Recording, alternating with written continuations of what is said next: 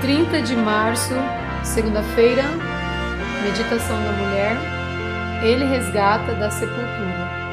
É Ele quem perdoa todos os seus pecados e cura todas as suas doenças, que resgata a sua vida da sepultura e o coroa de bondade e compaixão.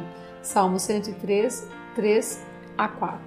Eu estava com uma cirurgia agendada para sexta-feira. Seguindo os conselhos de algumas amigas, solicitei que fosse solicitei que fosse adiada para segunda. Como eu participava de um grupo denominado Entre Amigos da Igreja Central de Porto Velho, Rondônia, decidi participar de um acampamento que estava planejado para o final de semana. Ainda não conhecia a turma toda. Acabei me aproximando mais de Raquel e da Kátia. Soube que a Kátia estava um pouco ansiosa, pois passaria por uma cirurgia de retirada de tiroide também na segunda-feira, e a Raquel a acompanharia mas não falamos sobre o local e o horário. No grupo, combinamos que colocaríamos as informações para que pudéssemos acompanhar os procedimentos uma da outra e receber orações. Segunda-feira, entrei no hospital às 9 horas. Estava me sentindo estranha e desconfortável. Fui acomodada no meu apartamento.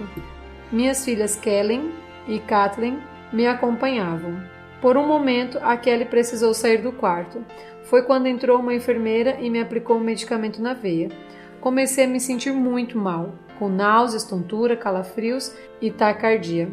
Reclamei dos sintomas, mas ela não deu atenção. Apenas me disse que eu deveria informar ao médico quando ele chegasse e saiu do quarto. Percebi que estava a ponto de desmaiar. Minha filha Kathleen, com apenas 10 anos de idade, ficou assustada sem saber o que fazer. Eu me esforcei para chegar ao banheiro. Enquanto isso, ouvi uma voz perguntando por mim. Com muita dificuldade, consegui voltar para a cama. Vi que era Raquel.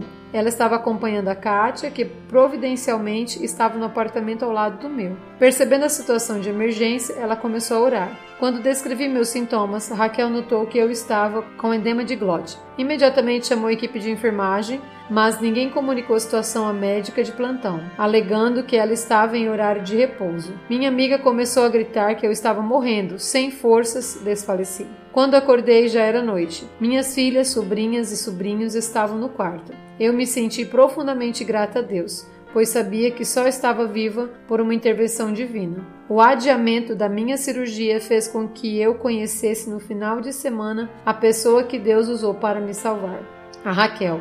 Sua vivência em hospitais possibilitou que ela reconhecesse meus sintomas e agisse rapidamente. Não importa o que esteja acontecendo com você, confie em Deus. Ele resgata sua vida da sepultura e a coroa de bondade e compaixão. Sônia Maria dos Santos Pereira. Bom dia.